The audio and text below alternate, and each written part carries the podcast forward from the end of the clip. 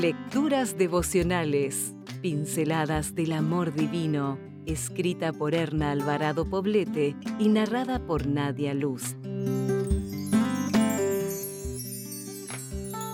4 de noviembre. Una tarea sagrada. Aquí estoy con los hijos que Dios me dio. Hebreos 2:13.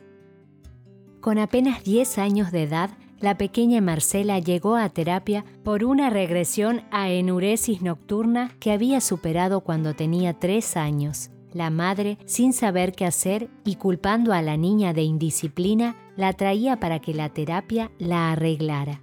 Ella insistía en que la niña se orinaba en la cama porque le daba pereza levantarse al baño. Pero una cosa es decir eso y otra cosa es que sea verdad. En el caso de esta madre, la ignorancia era mucha. Detrás de la incontinencia urinaria de la pequeña, lo que había era una triste historia de abandono. Cuando llegaban los fines de semana, los padres de Marcela se iban de fiesta por la noche y dejaban a la niña encargada del cuidado de su hermanito de dos años. Incapaz de cumplir con tan tremenda responsabilidad, la pequeña lloraba sin poder conciliar el sueño, hasta que sentía que el automóvil de la familia entraba en el garaje. Entonces, en vez de recibir consuelo, era reprendida. El miedo a que sus padres no regresaran era la peor pesadilla de esa niña. Traer un hijo al mundo por descuido, sin consideración previa ni planificación, es un pecado que tendrá consecuencias eternas.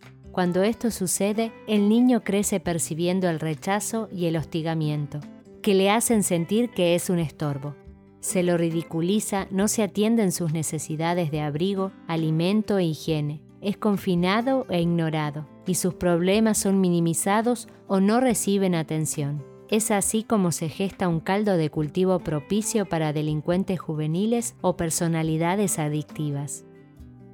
Tengamos hijos con responsabilidad, conscientes de que el Señor nos pedirá cuentas por cada uno de ellos. Cuidarlos y criarlos es una tarea sagrada que exige dependencia absoluta de Dios. No solo debemos orar para que nuestros hijos sean buenos, pidamos más bien que Dios nos haga buenas madres.